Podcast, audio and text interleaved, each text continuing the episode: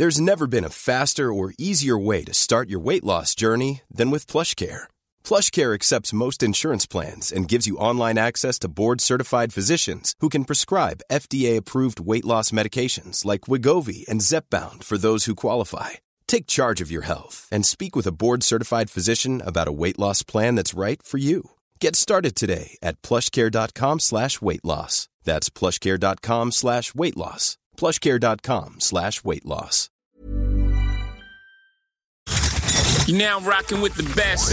Welcome Please welcome, welcome all of you. to StarCast. Radfahren schüttet Hormone aus. Das macht glücklich. Und wenn du eine ganze Weile eben nicht Radfahren kannst, dann merkst du, es fehlt dir was. Es ist wirklich so ein Suchtfaktor drin. Und das Schöne ist, es ist auch ein Alterssport, den man also ganz, ganz lange äh, betreiben kann. Also wenn du ähm, Fahrrad fährst, dann schulst du genau die Dinge, die im Alter im Prinzip problematisch werden. Also je nachdem, was du für einen Sport gemacht hast, die Gelenke, Herz-Kreislauf wird super trainiert. Und das Wichtigste ist die Balance. Ich kenne Radfahrer, die 85 Jahre äh, alt sind und älter und sitzen auch auf dem Rennrad und zwar fast jeden Tag. Wenn du die erlebst, dann sehen die nicht für 85 aus, sondern eher wie Anfang 70 und sind auch ähm, geistig äh, eben extrem äh, jung geblieben.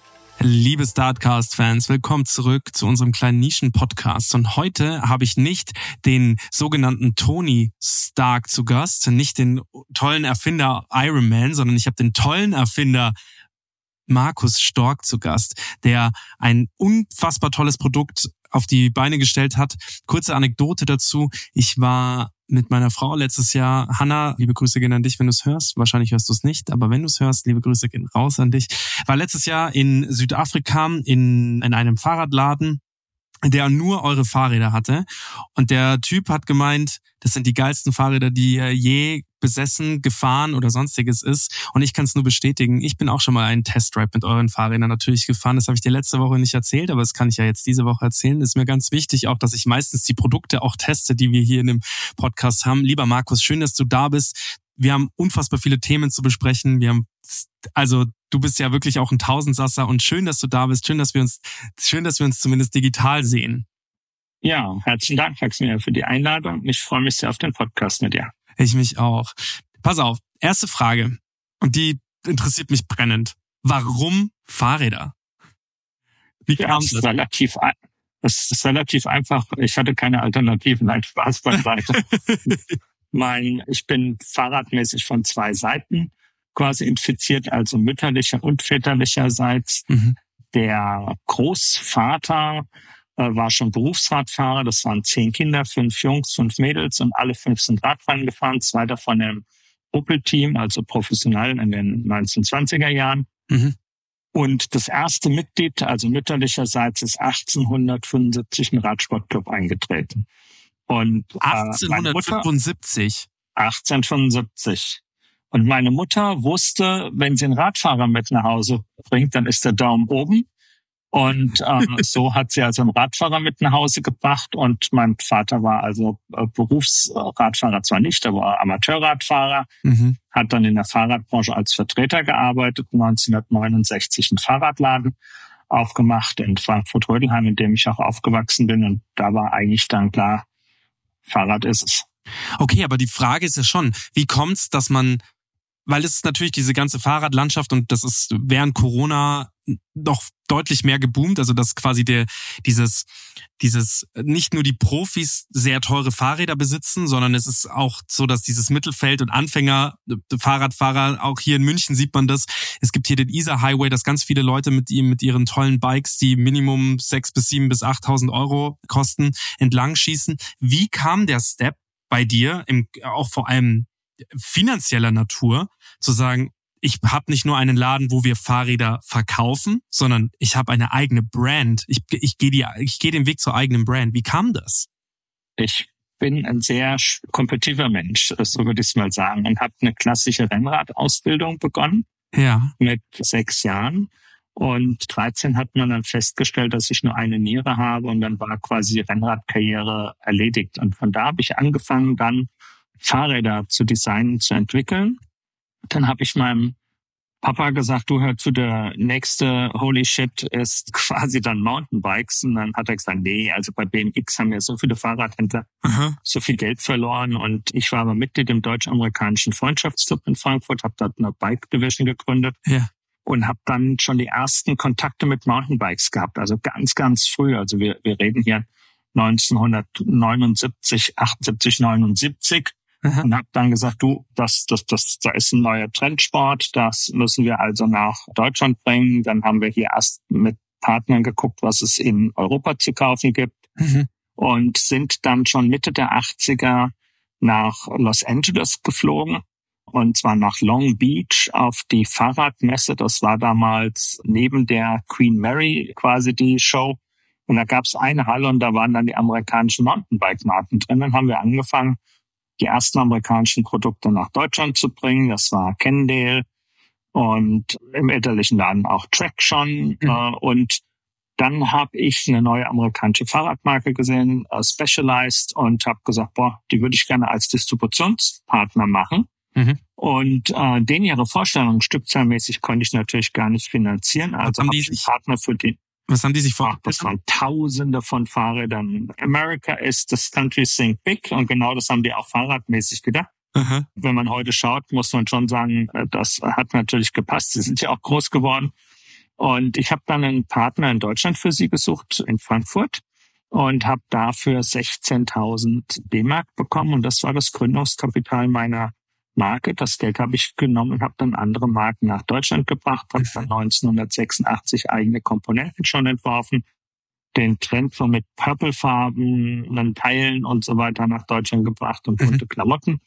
Und äh, habe dann quasi die ersten Räder in Taiwan äh, produzieren lassen, dann einen japanischen Lehrer gehabt, einen Sensei, wie man äh, sagt, der mir dann Rahmenbau auch mit beigebracht hat. Das war Ishigaki-san. Mhm. Da war ich also dann sehr, sehr häufig auch in Japan, habe in einer japanischen Familie gelebt und äh, habe so mein Unternehmen äh, angefangen aufzubauen. Am Anfang habe ich natürlich geschaut, dass ich die Kosten so gering wie möglich halte. Das heißt, ich habe tagsüber im elterlichen Laden noch gearbeitet und habe dort Ware verkauft nachts die Pakete gepackt und auf dem ersten Commodore dann die Rechnung geschrieben und hatte im Nebenerwerb im ersten Jahr 800 Mark Umsatz, 800.000 Mark Umsatz und im zweiten Jahr 2,8 Millionen mit einer Person als Mitarbeiter. Wow, Und herzlichen Glückwunsch. Das, das ist, das ist, das ist schon mal eine Nummer.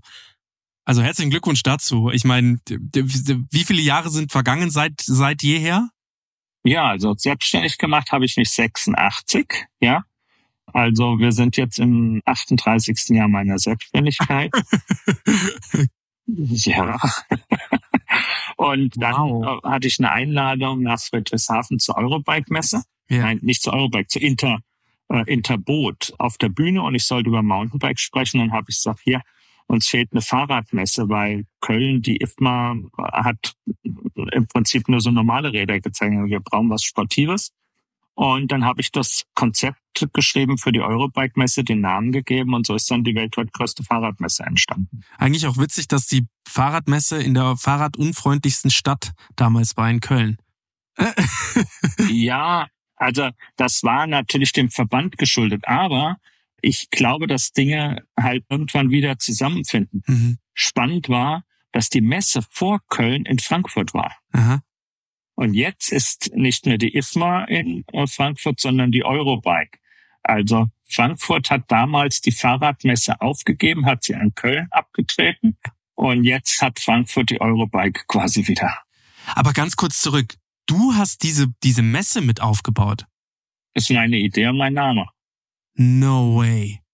Ich meine, doch. mir war, mir war schon klar, dass du einflussreich warst oder bist in diesem Feld. Alleine durch die Marke. Aber dass du so einflussreich bist, da bin ich jetzt gerade noch mal ein bisschen mehr geflasht und ziehe den Hut. Nicht nur, nicht nur inhaltlich, sondern auch visuell. Hast du gesehen? Ich habe meine Cap abgezogen. den Hut von dir. Also krass, erstens mal dieses Durchhaltevermögen, ähm, 38 Jahre nicht gelangweilt von einem Thema zu sein. Es gibt ja diese Sprunghaftigkeit, das merkst du total im neuen Gründerdasein. Es muss jedes Jahr gefühlt der neueste heiße Scheiß her und es muss jedes Jahr gefühlt ein Wandel her da sein und es muss sich jedes Jahr verdoppeln, verdreifachen, mehr Mitarbeiter und so weiter und so fort. Und es ist toll, dass du nach 38 Jahren sagst, es ist immer noch mein Ding. Und vor allem, und das muss man ja auch sagen, nach diesem, nach diesem Rückschlag, weil das war ja, wenn man so früh anfängt, eine professionelle Karriere als Fahrradfahrer einzuschlagen, dann ist das ein Traum. Ich habe Freunde von mir, die haben sich früher geträumt, Piloten zu werden. Und als sie dann nicht den NC dazu hatten, haben die jahrelang gewartet und so weiter und so fort. Aber die haben dann irgendwann diesen Traum verwirklicht. Dass das nicht ein Rückschlag für dich war, zu sagen, ey, pass mal auf, die Ärzte haben die und die Diagnose festgestellt, dass du dann nicht gesagt hast, okay, dann kehre ich dem ganzen Thema den Rücken zu, das, sondern dass du immer noch aus dir heraus diese große Liebe hast, diese, diese Bewunderung für den Sport und nicht aufgegeben hast und jetzt so eine tolle Brand auf die Beine gestellt hast. Plus, wie viele Besucher hat die Messe? Ja, die liegt jetzt schon so bei 60.000 und da könnte man mit den richtigen Konzepten auch nochmal deutlich ausbauen, aber ich bin jetzt da gar nicht mehr mit äh, involviert. Ja. Und das ist halt auch so, dass eine Messe nicht unbedingt auf äh, Industrieteilnehmer äh, dementsprechend mhm. hört. Und das ist halt schade, ja. weil die Industrie weiß genau, wo die Bedürfnisse liegen und könnte halt dort nochmal deutlich mehr Schub äh, reinbringen. Um, um das nochmal zu sagen, also ich glaube, wenn du ausgenockt wirst, ja, dann ist es ja wichtig, wieder aufzustehen. Mhm. Und das stärkt den Charakter und nicht das Liegenbleiben. Mhm. Und das zeigt, zeichnet am Ende des Tages auch eben Radsportler äh, aus. Wenn du mal einen Rennradfahrer oder einen Mountainbikefahrer siehst, der einen Crash hatte, die steigen im Prinzip alle wieder auf das Fahrrad mhm. und bleiben eben nicht liegen und sagen, jetzt warte ich, bis der Krankenwagen kommt. Man will in das Ziel sozusagen mhm. rollen und ankommen. Und das ist so ein bisschen auch das, was den, den Sport und auch das Fahrradfahren halt mhm. ausmacht. Du hast ja vorhin gesagt, was, was, was macht das? Und Radfahren schüttet Hormone aus. Das macht glücklich. Und wenn du eine ganze Weile eben nicht Radfahren kannst, dann merkst du, es fehlt dir was. Mhm. Es ist wirklich so ein Suchtfaktor drin. Und das Schöne ist, es ist auch ein Alterssport, den man also ganz, ganz lange betreiben kann. Also mhm. wenn du ähm, Fahrrad fährst, dann schulst du genau die Dinge, die im Alter im Prinzip problematisch werden. Also je nachdem, was du für einen Sport gemacht hast, die Gelenke, Herz-Kreislauf wird super trainiert. Und das Wichtigste ist die Balance. Also ganz, ganz viele ältere Menschen ähm, stürzen irgendwann, weil sie die Balance nicht mehr haben, brechen sich einen Oberschenkelhals oder irgendwas. Und dann geht es eigentlich nur noch in eine Richtung. Und ich kenne Radfahrer, die 85 Jahre alt sind und älter und sitzen auch auf dem Rennrad und zwar fast jeden Tag.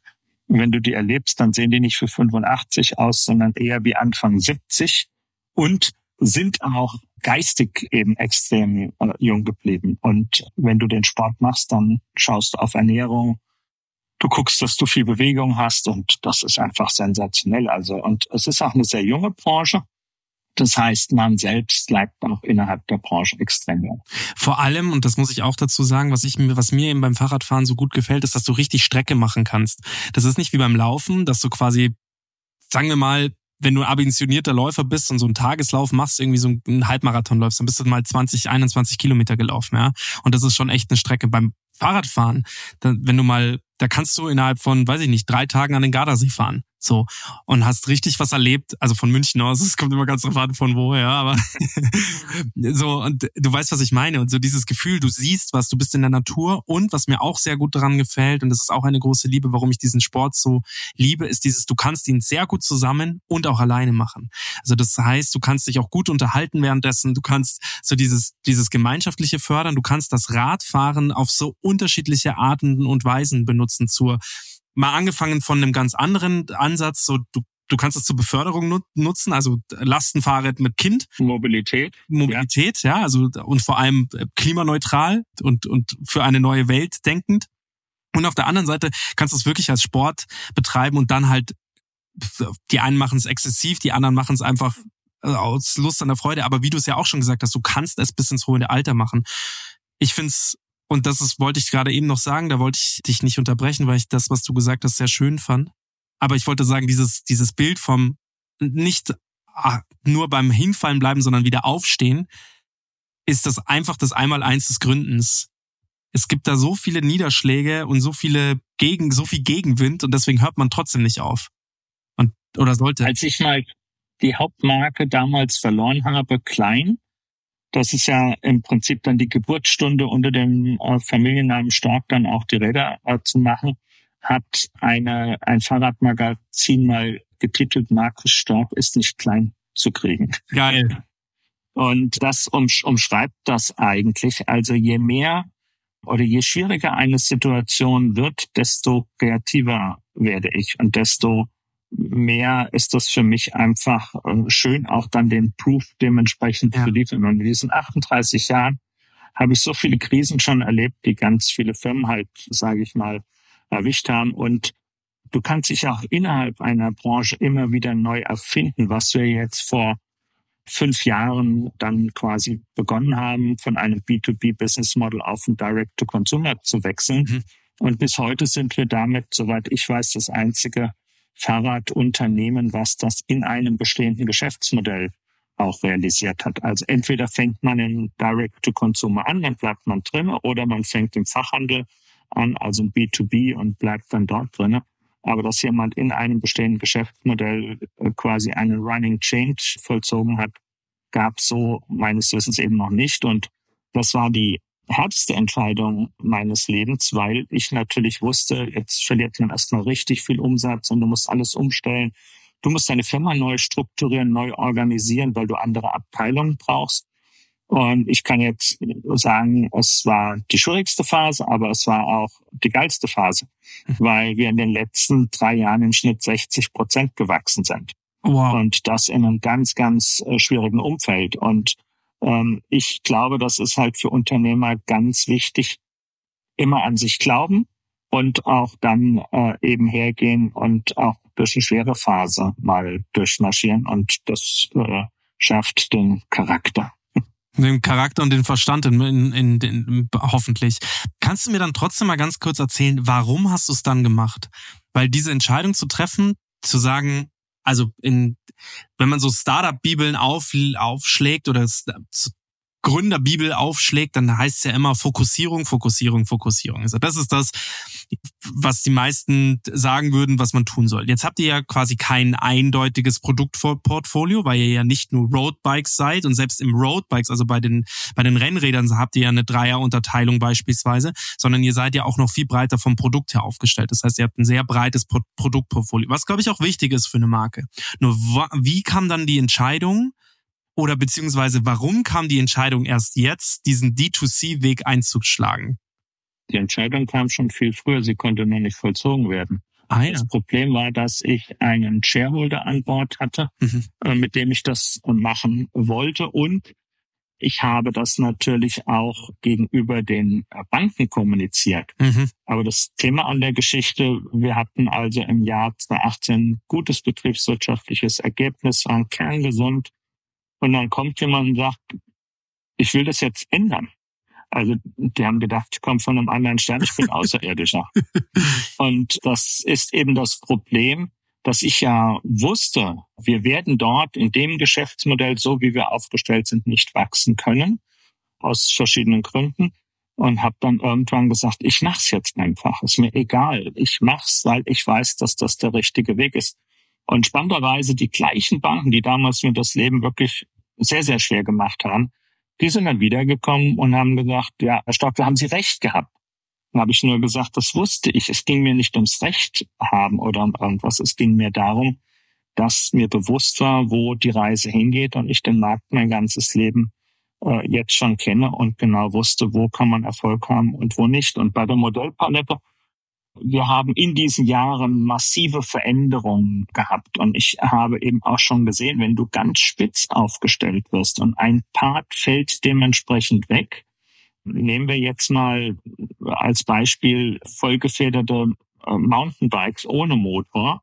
Mhm. Äh, da war innerhalb von kürzester Zeit haben quasi die EMTBs dem normalen Biofully den Gar ausgemacht. Da werden kaum noch welche verkauft. Und äh, wenn du dann ganz spitz aufgestellt wirst und dann brechen dir vielleicht 60, 70, 80 Prozent weg und dann bist du tot. Und dann kannst du als Unternehmen nicht überleben. Also ja, du kannst vielleicht schneller Erfolg haben, wenn du also ganz gezielt darauf äh, auf eine Sparte gehst, aber wenn die Sparte sich verändert und du hast eine, einen Fehler gemacht, dann bist du auch draußen. Deswegen glaube ich, in ganz vielen Situationen, ich stelle das Unternehmen immer auf geringere Abhängigkeiten von äh, Vorlieferanten, also von Rahmenproduzenten oder Komponentenherstellern oder Laufrädern und das Gleiche natürlich auch im Produktportfolio. Das heißt, wenn mal eine Sparte schlechter läuft, dann kannst du das mit der anderen gut kompensieren. Also es gibt ein gutes Beispiel. Während der Pandemie konnten die Komponentenhersteller nicht ausreichend Bremsscheiben und auch elektronische Baukomponenten für die Schalthebel und Schaltwerke liefern. Und da hatten wir eine Phase, wo wir von einem Lieferanten, na, ich sag mal, in acht bis zehn Monaten fast nichts bekommen haben. Okay. Und dann stehst du da und müsstest irgendwann sagen, okay, muss jetzt Mitarbeiter freisetzen oder vielleicht sogar im schlimmsten Fall das Unternehmen schließen. Mhm. Dadurch, dass wir aber so breit aufgestellt waren, hat das gut funktioniert. Ja. Und wir konnten auch während dieser Phase äh, außergewöhnlich gut wachsen. Mhm. Und ähm, deswegen glaube ich, es gibt nicht nur so eine Zauberformel und eine Sache, an die man mhm. unbedingt immer festhalten muss. Äh, auch die Betrachtung mit ähm, breit aufgestellt zu sein ist gut. Die Schwierigkeit ist, bist du immer äh, innovativ genug? Mhm. Bist du in der Lage, konkurrenzfähige Produkte zu liefern? Und wir zeigen das, denke ich, jetzt extremst eindrucksvoll. Also als der zweite Geschäftsführer Todo Dovasa im, im Unternehmen eingetreten ist, gab es zum Beispiel eine interne Frage, wie gut sind wir jetzt bei den Tourtests? Und dann habe ich eine These aufgestellt und habe gesagt, also wir dominieren die Testergebnisse der Zeitschrift für seit 25 Jahren. Und dann meinte er nur so, ja, das ist aber doch deine Meinung, das ist doch das, was du da irgendwo siehst. Dann sage ich, okay, wir haben eine Praktikantin, ich habe oben eine Library, seit 30 Jahren alle Fahrradmagazine drin. Dann haben wir die Praktikantin da zwei Wochen reingeschickt und die hat alle Ausgaben ausgewertet. Und dann kamen wir zu dem Ergebnis, dass wir in elf Jahren das beste Rad des Jahres hatten und in insgesamt 18 Jahren das zweitbeste mindestens. Also. Und das heißt, wenn du mal schaust, die haben immer wieder unterschiedliche Testkriterien aufgestellt.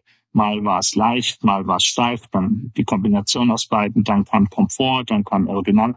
Hat keine Rolle gespielt. Wir haben immer halt dann die richtige Antwort äh, darauf gehabt. Mhm. Und das ist, wenn du so willst, mein Wettbewerb. Das heißt, ich habe eine Freude, das, was ich im Profisport nicht ausleben konnte, eben dann mit diesen Tests zu machen.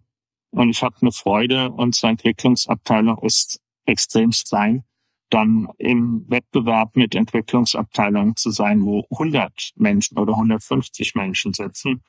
Und wir können dann trotzdem sagen, wow, wir haben da die Nase vorne. Und das macht mir, aber auch dem Team, was wir jetzt hier haben, halt Spaß, weil du damit viel schneller bist. Du bist das Speedboot. Du triffst halt eine schlanke Entscheidung. Du mhm. kannst sagen, wir machen es, weil wir genau den Markt kennen, weil wir wissen und du läufst nicht immer in die gleichen Fallen rein.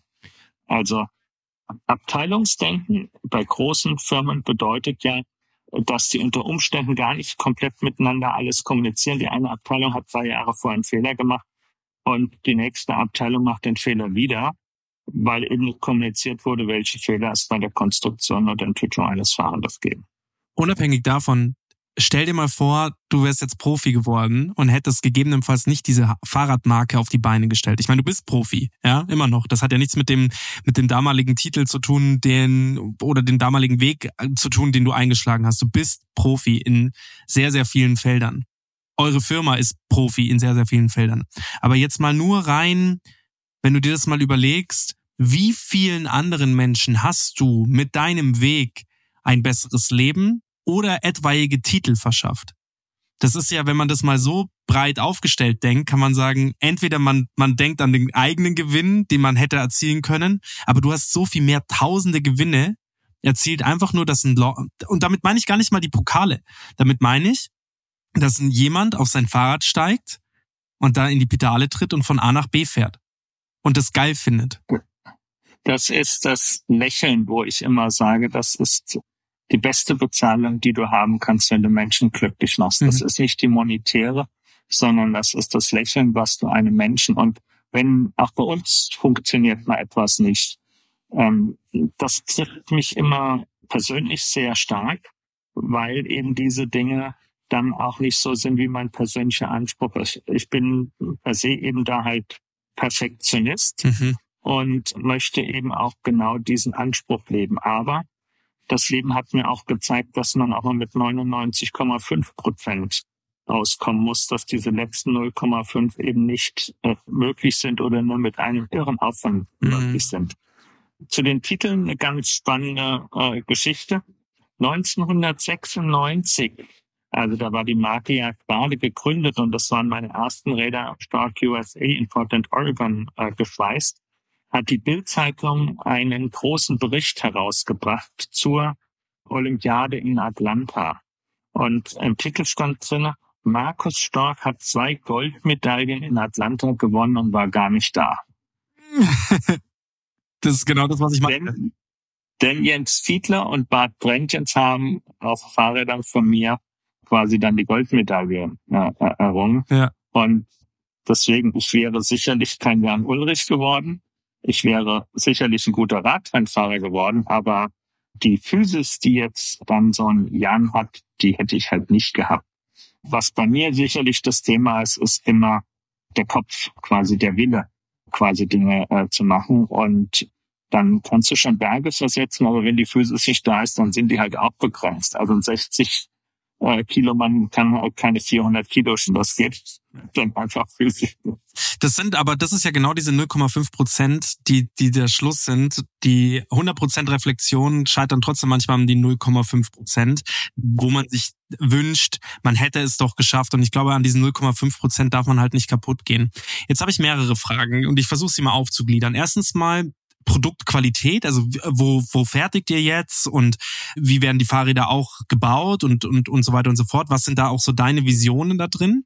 Und die zweite Frage ist, du hast viel von Innovation gesprochen und du bist Innovator, ja? Mit der Brand, die du aufgebaut hast, bei der du immer noch sitzt und dich, wie gesagt, nicht langweilt, dieser Marke treu, deiner, deiner Marke treu zu bleiben. Aber für mich auch schon spannend, wie bleibst du innovativ? Aber fangen wir doch mal mit dem ersten Punkt an, und zwar dem, dem eigentlich dieser eigentlichen, dem eigentlichen Aufbau des Fahrrads. Wo findet es statt? Da hast du da schon oft gewechselt, also hast du oft die Produktionsstätten gewechselt. Wie, wie fängt man da überhaupt an?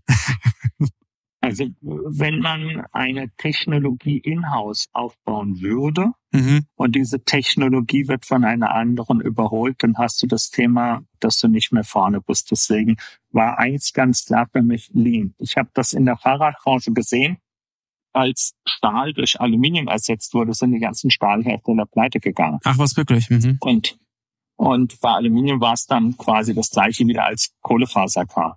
Das heißt, du, es ist wichtig, dass man dort schlank ist und mhm. auch seine Hersteller auch wechseln kann. Wir legen sehr, sehr großen Wert auf Langfristigkeit. Also mit dem ältesten Carbon-Hersteller arbeiten wir seit über 20 Jahren zusammen. Aber wenn wir sehen, dass eine neue Technologie etwas anderes kommt, sind wir eben auch dort offen. Die Rahmen werden in Itstein im Headquarter entwickelt mhm. mit einem ganz, ganz kleinen Team. Wir haben hier auch ein Testcenter. Mhm. Wir machen 3D-Musterbau, wir machen Liquid Fuels für aerodynamische Entwicklung. Und wir benutzen aber auch unsere Partner als verlängerte Werkbank. Mhm. Und dann werden die Rahmen in Asien, in China produziert, kommen zu uns, werden qualitätsgesichert und wir montieren die Fahrräder hier in Idstein oder bei Montagebetrieben in Deutschland dann zu Komplettfahrrädern auf. Und da haben wir den gleichen Qualitätsanspruch wiederum wie fürs Fahrrad. Das heißt, hier geht es vor allen Dingen um eine perfekte Montage. Also wir können das Rad einem Kunden schicken und es ist komplett fahrbereit montiert. Ach, wie geil. Okay. Und hat sich das verändert? Also für dich jetzt dieses Gefühl, Thema Fahrrad über die letzten 38 Jahre, hat sich das für dich gewandelt? Also du hast jetzt zum Beispiel... Wandelt sich immer. Mhm. Du hast immer Material, Aha. Du hast jetzt Materialien angesprochen, was ja schon interessant ist, Carbon oder Stahl. Ich habe jetzt letztens ähm, mit einer italienischen Brand äh, nicht gesprochen, aber ich habe mir die halt angeschaut und da hat mir der Verkäufer damals gesagt, ja, und da siehst du halt auch die Qualität, du hast keine Schweißnähte und so weiter und so fort und die setzen jetzt auf modernsten Stahl, die sind vielleicht ein bisschen schwerer oder leichter. Das ist total interessant, einfach wie sich da mal zu unterhalten, wie sich da auch die die Branche verändert und hin und her springt von den Materialitäten. Wie, wie ist es für dich? Also die Materialität, also ich habe Stahl, hier neben mir steht ein äh, Titaniumrahmen, dann Aluminium steht auch gerade einer. Äh, also ich habe mit allen Isotropen Werkstoffen gearbeitet und war aber auch einer mit weitem Abstand der ersten, die dann auf Kohlefaser gesetzt haben. Mhm. Das heißt, 1993 habe ich schon Carbonkurbeln entwickelt, 1995 eine Vollcarbongabel. Dann waren wir mit Scott der erste Hersteller unter 1000 Gramm Rahmengewicht, dann unter 800 Gramm Rahmengewicht. Und aktuell ähm, ist der leichteste Rahmen, den wir in der mittleren Rahmenhöhe gebaut haben, bei 640 Gramm. Das ist aber schon eine Weile wieder her. Und ähm, das ist eine, eine Sache, das ist ongoing. Es wird nie langweilig, weil die Fahrradbranche ist komponentengetrieben. Das heißt, wir haben große Marken wie Shimano und die entwickeln dann in ihren Abteilungen neue Technologien und dann musst du diese Technologien in deine Produkte implementieren. Also der größte technologische Unterschied war die Scheibenbremse hm. fürs Fahrrad, erst Mountainbike und dann fürs Rennrad. Und ähm, da fahre ich heute auch immer noch mal selbst auf dem Felgenbremsrad, weil es halt noch mal leichter ist. Aber du kannst eine Technologie, wenn sie weltweit nach vorne gepusht wird von den Komponentenherstellern, von den anderen Marken eben dann auch nicht aufhalten. Und das wäre auch Quatsch. Das heißt, wir haben jetzt gerade noch ein einziges Fahrrad mit Felgenbremsen im Sortiment. Alles andere ist mit Scheibenbremsen. Spannend. Und wenn du jetzt mal so auf die ganze Geschichte des Fahrrads zurückblickst, auf wen zu wem schaust du auf? Wer war so dein Vorbild? Das kann man so gar nicht, kann man so gar nicht auf eine, auf eine Person oder irgendwas fixieren. Mhm. Also ich glaube, es ist eher die Frage, wie befruchtet sich etwas. Mhm. Und du kannst kein, kein äh, Produkt entwickeln, wenn du keinen äh, Bezug dazu hast. Das heißt, alle Bikes, die wir haben, die fahre ich selbst.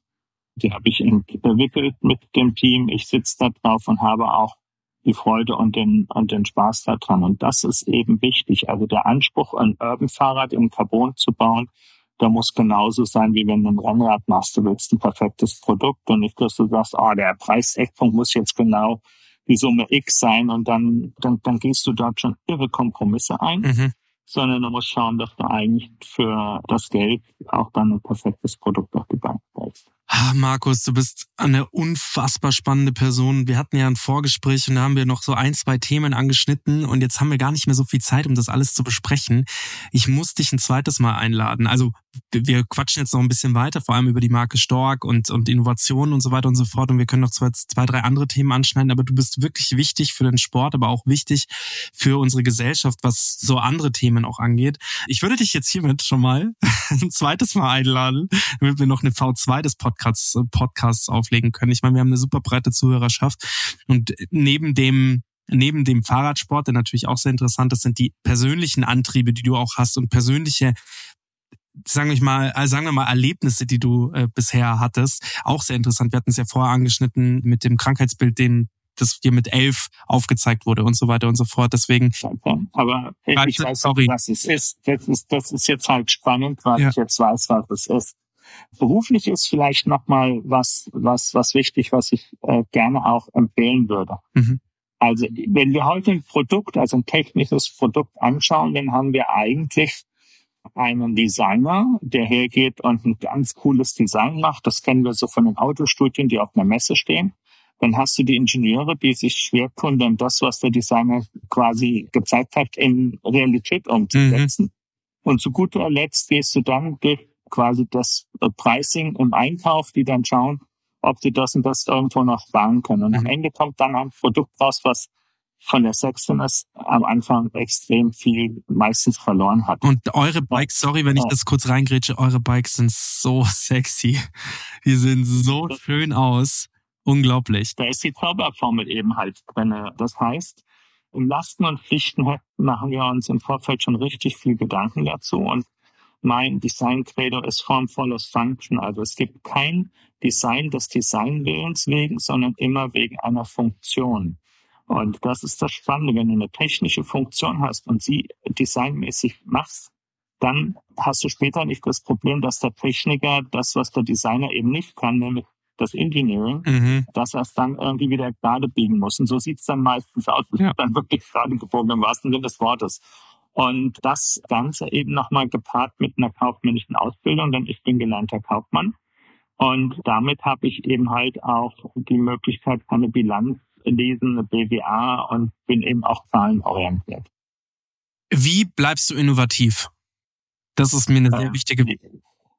Ganz, ganz äh, interessant. Also ich wollte, nachdem ich Klein äh, verloren hatte, gab es bei mir eine Phase, wo ich gesagt ha hatte, ich möchte Designer werden. Mhm. Und dann habe ich bin, was diese Dinge anbelangt, immer extremst verrückt, also bei den Zielen. Also ich überlege nicht den dritten Platz zu machen, nicht den zweiten Platz, sondern möchte ich in der Pool Position sein Ja. und habe mir überlegt, was ist die beste Design-Universität für Transportation Design? Und das war Pasadena Art and Design Center. Mhm. Und dann habe ich damals einen Hörer in die Hand genommen, habe die Uni angerufen, habe mit dem Prof telefoniert und der Prof hat mich nach Los Angeles eingeladen, nach Pasadena. Das heißt, ich habe eine Bewerbungsmappe fertig gemacht, bin in den Flieger gestiegen und dann hat der Prof sich einen Tag Zeit für mich genommen. Und ich habe kein Abitur gemacht und mein Englisch, dadurch, dass ich so häufig in den USA war, war aber perfekt. Und dann hat er gesagt, überhaupt kein Thema, du schreibst das Abi bei uns nach, das machst du mit links. Und er würde mich aufnehmen. Und die haben damals zehn Studenten aus der ganzen Welt aufgenommen. Und am Ende des Abends sagte er aber dann noch zu mir, Markus, du hast jetzt eine Firma schon geführt mit so und so vielen Mitarbeitern, du hast dein Designbuch, mach das, was du jetzt schon machst und führe das weiter fort. Mhm. Und wenn du Lust hast, kommst du irgendwann zurück und du kommst als Lehrer, als Professor zu unseren Studenten zurück. Und ich bin dann in Deutschland gelandet und dann habe ich in eins meiner Fahrrädern Adrenalin zum Red Dot Award angemeldet und habe dann im ersten Award bei Red Dot Best of the Best gemacht mit dem Fahrrad. Ja. Also das ist eine Hammerauszeichnung. Mhm. Ja, und dann hatte ich diese verrückte Idee, also wenn ich jetzt ja nicht per Studium ein Designer bin, wie kann ich denn belegen, dass ich Designer bin? Und dann habe ich mir dieses verrückte Ziel gesetzt, 100 Design Awards in meinem Leben zu erreichen. Mhm. Und ich stand im vorletzten Jahr wieder auf der Bühne bei Red Dot, habe wieder Best of the Best geräumt und habe dann die ersten 100 Awards quasi erreicht gehabt nach 25 Jahren. Boah. War also ein nettes, war also ein nettes, war ein nettes Erlebnis.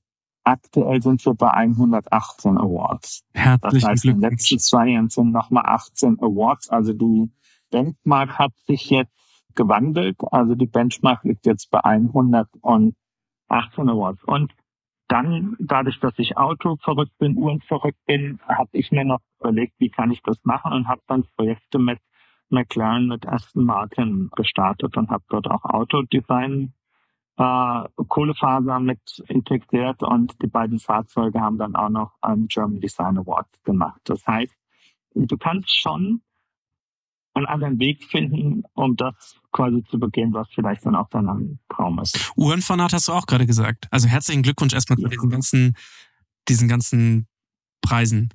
Ich bin immer kein, weißt du, mich, wenn mir jemand mit Preisen kommt, interessiert mich das meistens gar nicht, weil ich mir immer denke, das sagt, das sagt jetzt nicht so viel aus. Aber bei euch sagt das wirklich was aus. Plus die An dieser Antrieb dahinter.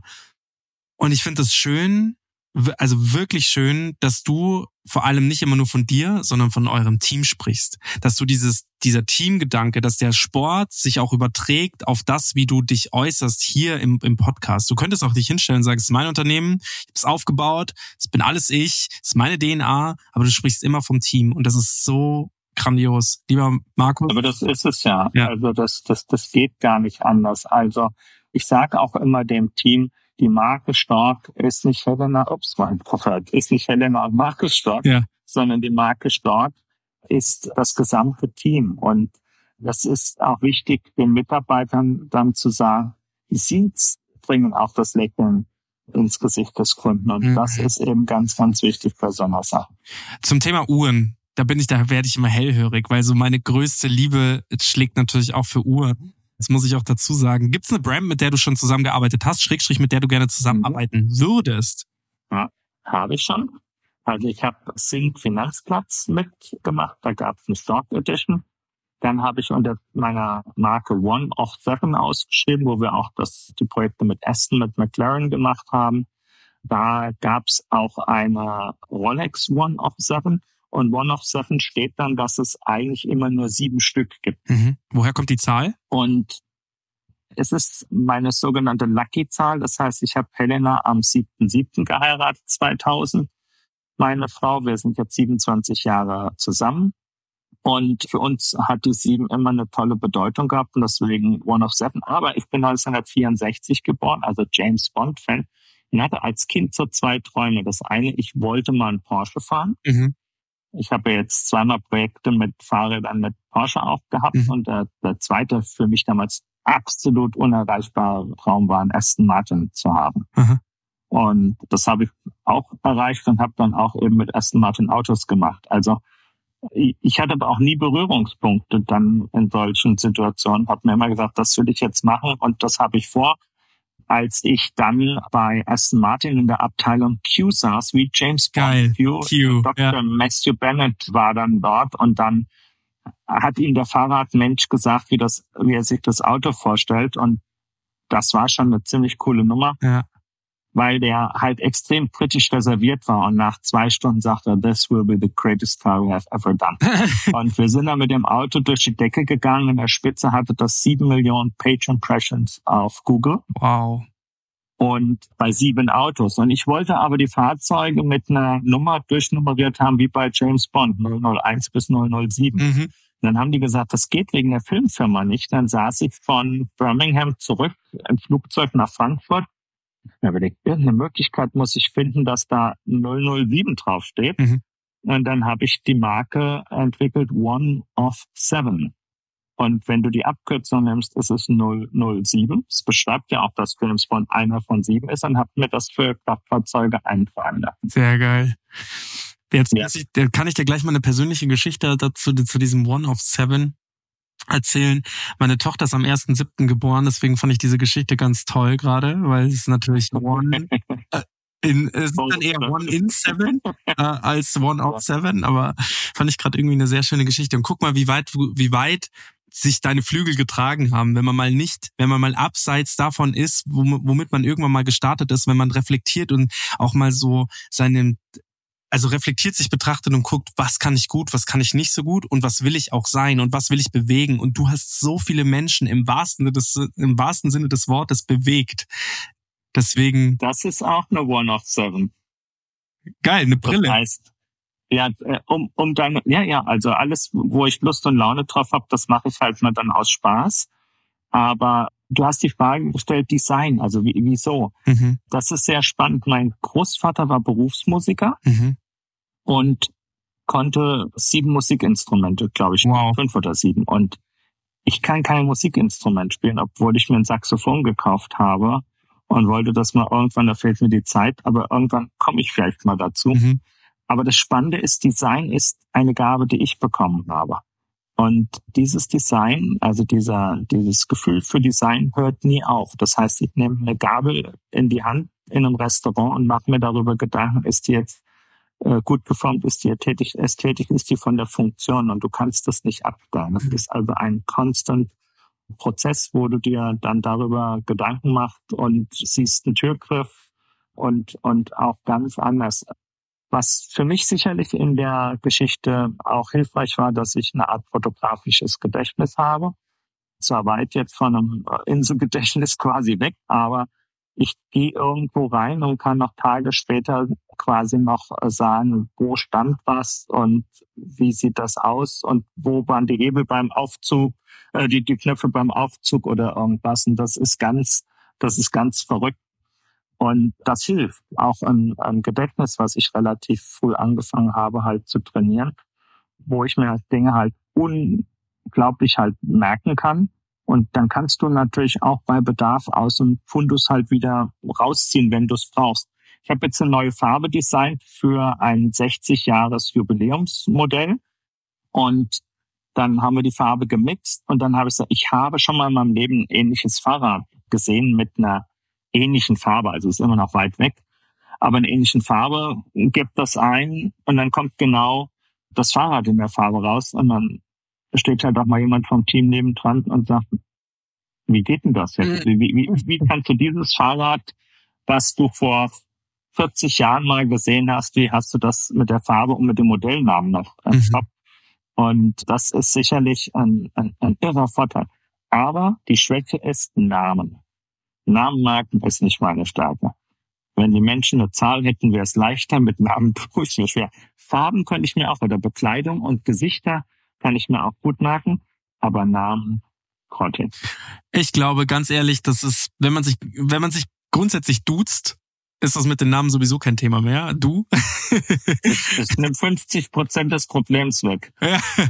Naja, gut, aber gut, damit, wenn du 50 Prozent des Problems nur damit wegkriegst, dann sprich alle mit sie an, weil ich glaube, glaub, damit machst du nichts verkehrt. Aber am Ende des Tages ist das meiner Meinung nach auch keine Schwäche. Die haben wir sowieso alle.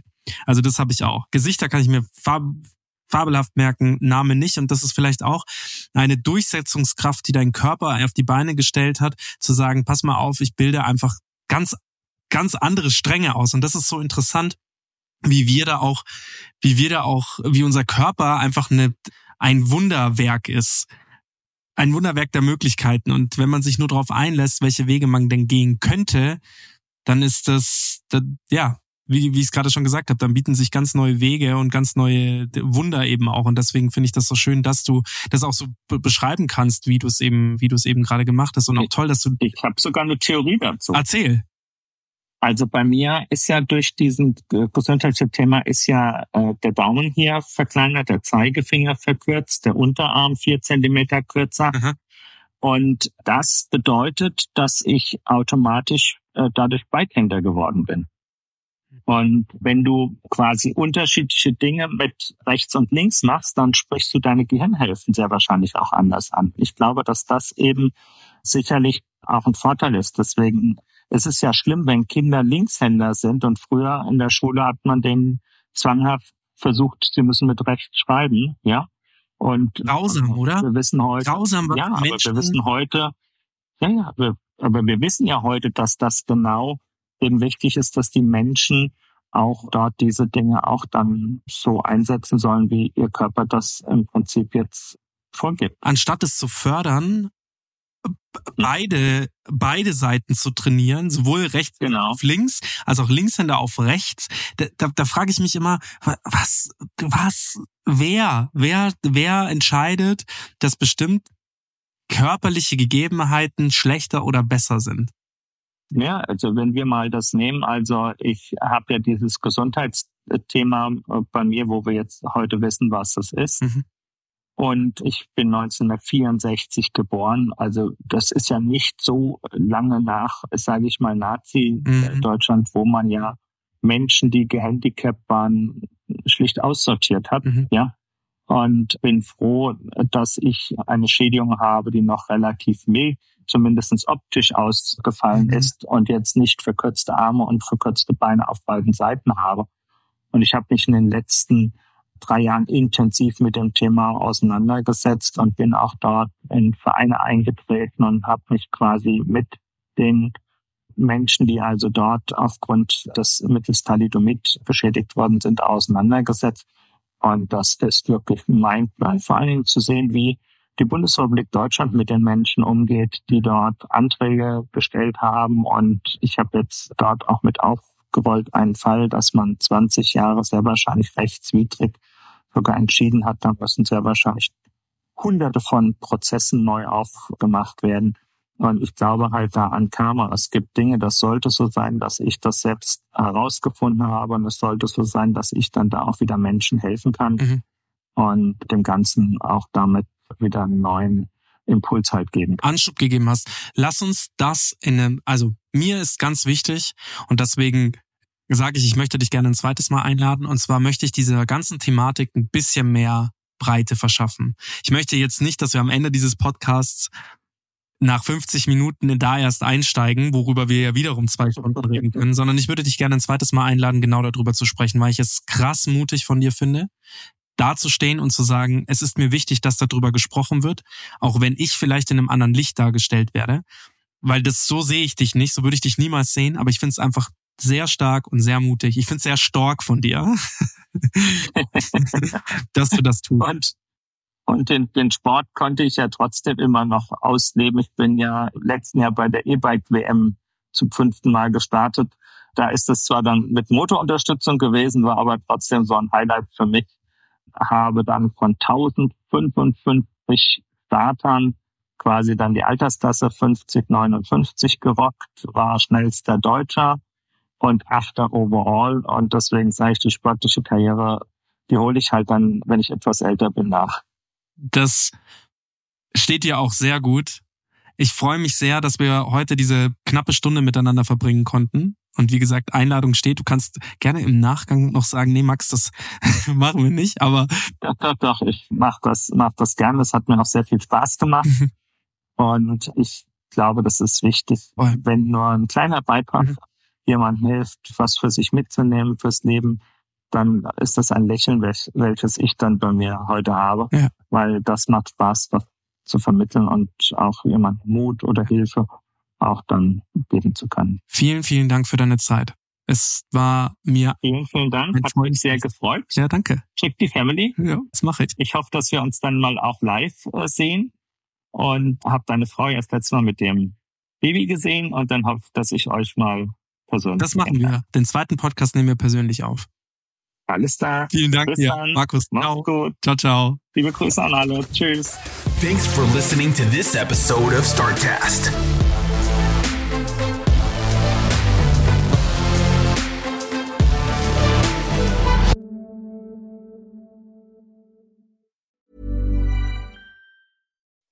When you make decisions for your company, you look for the no-brainers. If you have a lot of mailing to do, stamps.com is the ultimate no-brainer. Use the stamps.com mobile app to mail everything you need to keep your business running with up to 89% off USPS and UPS. Make the same no-brainer decision as over 1 million other businesses with stamps.com. Use code PROGRAM for a special offer. That's stamps.com, code PROGRAM.